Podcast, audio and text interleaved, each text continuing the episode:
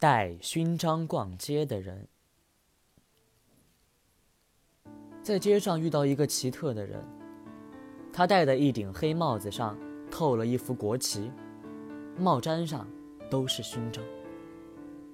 他身穿一身藏青色的中山装，熨斗烫得十分整齐，他胸前左右都挂满了勋章，但他的腿断了一只。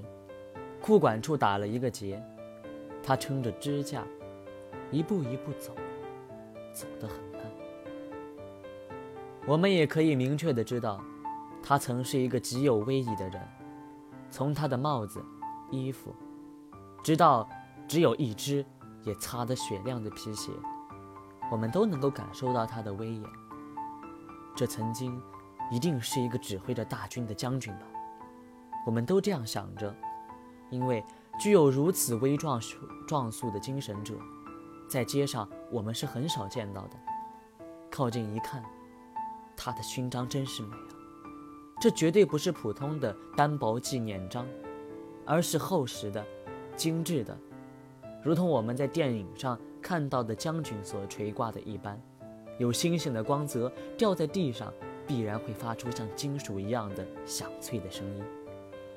那时候。他站在百货公司贩卖宝石的橱窗前面，我正站在橱窗的这一端，隔着晶亮的玻璃，正视着他。他的勋章比橱窗里的宝石更加引人夺目。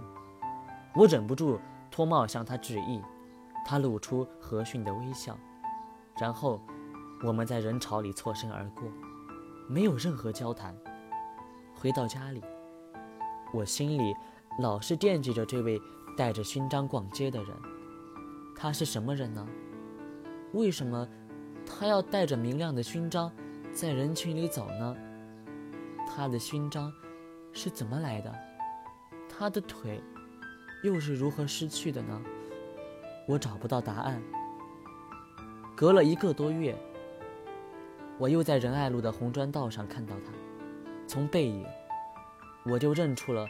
那在百货公司曾与我见一面的人，我跟着他的背影走了很长一段路，直到复兴南路等红灯时，我们才并肩站在一起。先生，您好，我说。没想到这位胸前仍挂满勋章的人说：“哎呀，我们以前在百货公司见过一面呀。”然后，他礼貌地伸手向我相握。他的手非常的有力而温暖。你的勋章真是美，我说。他很高兴的笑了，说：“难得有人看见我的勋章。”我们就一边散步，一边谈起一排排勋章的故事，与我想象的非常接近。他果然是一个身经百战的军人，胸前的每一枚勋章都是在烽火中的奖赏。与我推测不同的唯一一个点是。他并非是将军，只是一位身经百战的老兵。